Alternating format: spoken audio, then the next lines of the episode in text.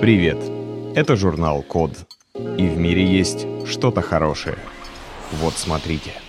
Придумали заряжать вживленные и глубоководные устройства с помощью ультразвука. Разработки ведут ученые Корейского института науки и техники. Цель у них весьма благородная – чтобы люди меньше страдали.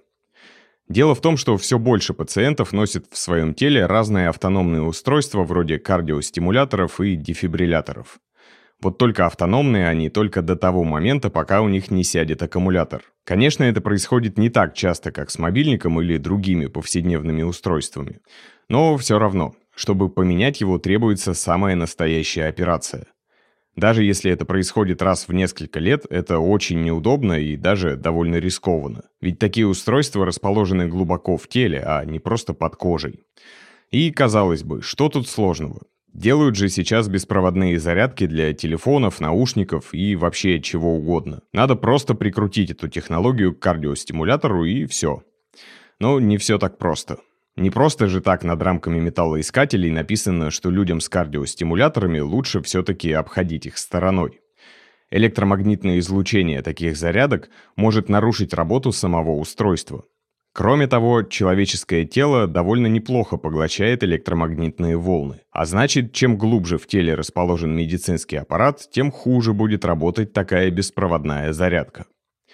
Еще одна проблема с этой технологией – то, что при зарядке выделяется довольно много тепла, что тоже нежелательно. В общем, электромагнитные волны для дистанционной зарядки таких устройств совсем не годятся. Но есть и другие волны, которые хорошо распространяются в жидкостях и лишены прочих недостатков. И это звуковые волны, а точнее ультразвук. То есть настолько высокий звук, что человеческое ухо его не слышит. С помощью него, например, делают исследования внутренних органов. По сути, это просто механические колебания. То есть, настроив передатчик ультразвука на определенную частоту, можно заставить нужную нам деталь вибрировать.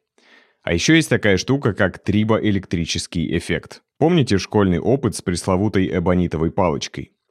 Вот это как раз он. Когда электричество получается за счет трения двух материалов друг от друга.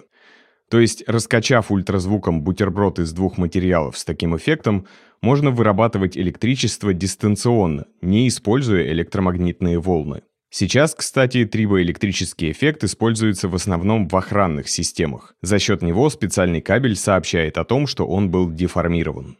А еще с помощью ультразвука теперь можно без проводов заряжать устройства, работающие под водой. Что тоже здорово.